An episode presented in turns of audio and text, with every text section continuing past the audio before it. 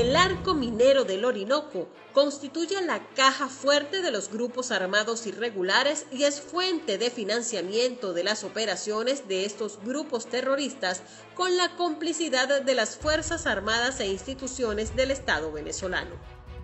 Lo que comenzó con incursiones de miembros del Ejército de Liberación Nacional ELN y de las disidencias de las Fuerzas Armadas Revolucionarias de Colombia, FARC, los llamados sindicatos y bandas delincuenciales integradas por líderes carcelarios, ha ido extendiéndose hasta permitirles controlar vastas áreas a lo largo del río Orinoco y de sus importantes afluentes, donde se da la extracción del oro y otros minerales.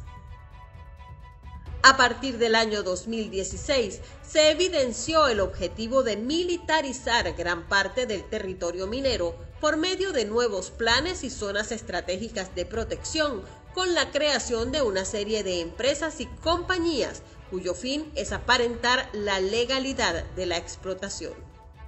El grave fenómeno de la minería ilegal ha ocasionado el desplazamiento de la población indígena producto del hostigamiento persecución, desapariciones, torturas, abuso sexual, esclavitud moderna, además de una enorme catástrofe ambiental que afecta a estas zonas del territorio protegido, en la cual se encuentran parques nacionales e incluso espacios declarados Patrimonio de la Humanidad.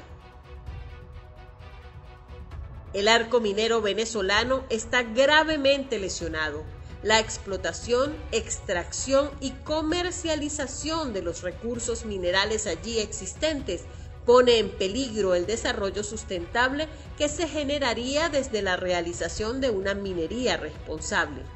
La actividad minera tal y como se viene ejecutando en el territorio venezolano conduce a un extractivismo depredatorio de bienes primarios cuyas consecuencias sociales, ambientales, culturales y políticas son sistemáticamente denegadas o minimizadas por el Estado y sus afines, generando terribles daños para el país y la región.